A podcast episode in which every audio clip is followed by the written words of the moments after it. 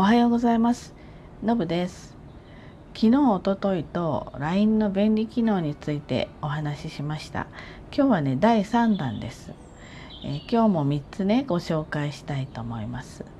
まず1つ目、えー、パソコンを使って LINE を送るときエンターキーを押すと開業じゃなくて送信されてしまうことってないですか？おはようございます。でいつものように、えー、開業のつもりで、えーと、エンターを押すと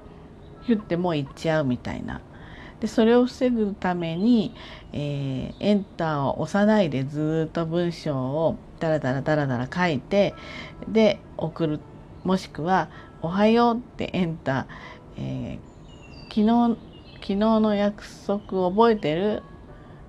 でエンターみたいな感じで1列ずつ送諦めてね送るかこんな経験あるあの皆さん少しあの過去にはあったんじゃないかなと思います。でこれはね設定で解決できるんです。気が付いた人は、まあ、解決してる人が多いのかな。で、えー、このやり方はですね、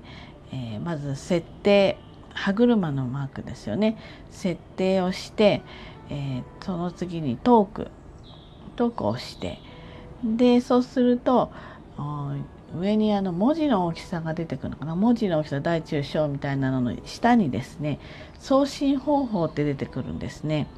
で送信方法の右にちっちゃく逆三角の黒三角があるんですよ。そこをちょっとタップしてもらうとエンターっていうのとオルトプラスエンターっていうのが出てくるんですね。で、えー、オルト ALT からオルトでいいんだと思うんだけどそしたらオルトプラスエンターを選択してください。これを選択して設定すると、えー、文章を打ちますよね。で開業していきたいでしょ？分かりやすく読んでもらうためには。でエンターは開業の役割になるんですね。で文章を一通り作って送りたい時は、えー、パソコンのキーボードのオルトとエンターを押してくれたら、えー、送信できます。オルトはですね、えー、ちなみにキーボードの一番手前の下のところにあってあのエンターとか無変換とか変換とかかなとかそういうのがある列があるんですけどそこにあの 2, 2つぐらい折ると ALT で折るとあると思うのでそれを押してエンターをピッて同時でもいいしオルトを押してからエンターでもいいんですけれどもそうすると打った文章がスッと送信されるので、えー、そんな風にして、えー、使ってみてください。えー、2個目えーと、面倒な日程調整を簡単に済ませる方法これね結構知ってる使ってる人もいますね。こういった日程調整で、えー、連絡いただくこともあるので、まあ、皆さん知ってるかもしれないんだけどね。一応復習です。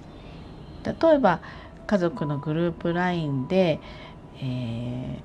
みんなで、えー、日にちを合わせて、え例えばそうですね。え買い物に行きましょうと。この日程を調整したい時、えー、これをいちいちあの文章で何日と何日と何日の中でどこが空いてるって僕は何日とか私は何日とかバラバラに来るとちょっとまとめる人厄介ですよね。なのでこの日程調整機能を使うととっても簡単に済むので、えー、これ使ってみましょう。では家族のグループ LINE で買い物をっていう設定でいきます、えー、家族のグループ LINE をまず出します。そうすると下のところにですね漢字の10みたいなプラスのマークが出てくるのでそこを押してみてください。そうするとまあいろんな項目あるんだけど日程調整っていうのがあります。で日程調整を押すとそこにはですねイベント名とかそのイベントの内容なんかであの出てきますから、えー、そこの例えばイベント名には買い物での内容は別に内容は入れなくてもいいかもしれないんだけれども何々さんにお祝いを買うのに、えー、みんなであの行きましょうみたいな そんな適当なこと書いてそして、えっと、その下に一定選択っていうのがあるんですよね。ですのでそこに候補日。例えばその調整をする人の、えー、都合のいい日ね。例えば5日と8日と13日であれば5日と8日と13日をこうタップすると色が変わりますのでその例えばあの候補を挙げてそして、えーとまあ、招待そのグループのところに送信しますと、えー、送信された人は、まあ、都合のいい日悪い日みたいのを入れ込んであので家族がね、えー、例えば56人いるとしたらそれを一覧表みたいなもので見れるようになるんですね。そうするとあこの日は全員 OK だからじゃあこの日にしましょうっていうふうにできるわけですよ。これは例えばお友達のグループでもそうだし例えばま仕事のことでもいいし結構ね日程調整ってする人がとっても大変なのでこの機能を使えるのもあのいいですね便利でいいだいいかなっていうふうに思います。で3つ目えっとね言語の違う人とやり取りをする時の便利機能です。これはですね英語とか中国語とか韓国語これに一応今限られてるのかな。でね私がですね実際に使ってるんですけれども韓国のね仕事先に張さんっていう人がいるんです。で張さんはね日本語は話せるんだけれども文字が書けない読めないんですよね。でだから私が、まあ、韓国行って仕事する時には別に対面で話ができるからそれでいいんですけれどもいざまあ帰ってきて連絡のやり取りをする時に困っちゃうわけですね。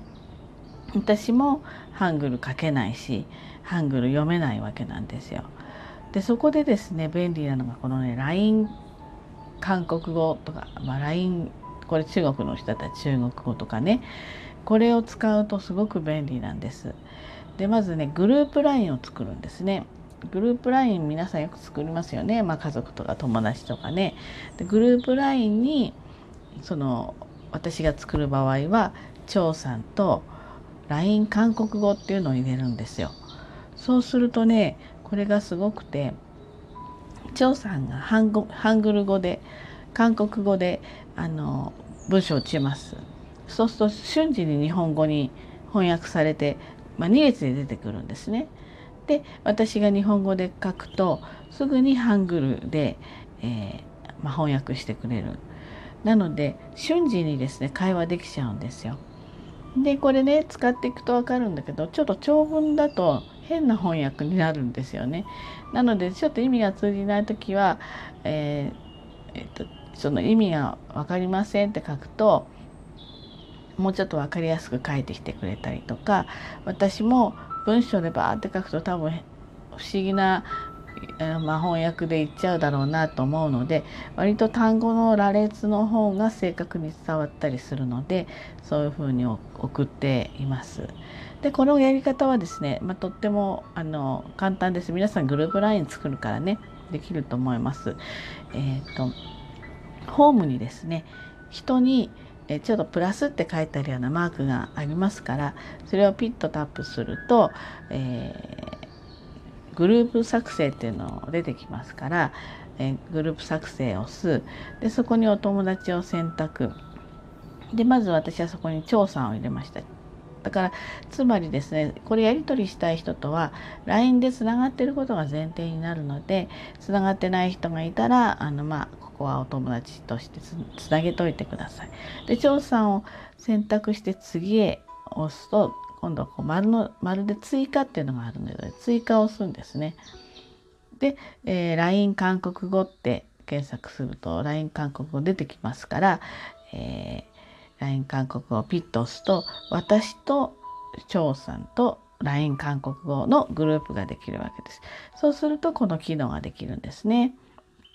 ですのでね、ほんとこれすごい便利なので、あの使ってみるといいかもしれないですね。この LINE の語学のはあの別に人を返さなくて私と英語とか私と中国語とか私と韓国語にするとまあ、そういった語学の勉強にも使えるんでねあのこうちょっとあのまあ楽しくできそうですよね。あのまあ、翻訳もしてくれるから役にも立つけれども勉強にもなるのでね、え、ちょっと使ってみるといいかもしれません。ということで今日はねまたいろんなバラバラン内野バランバランなんですけどちょっと思いついたものを3つほど挙げて、えー、お話ししてみました。まあ、便利になりましたよね世の中ね。はい。ということで、えー、今日も一日頑張ってまいりましょう。じゃあね、バイバイ。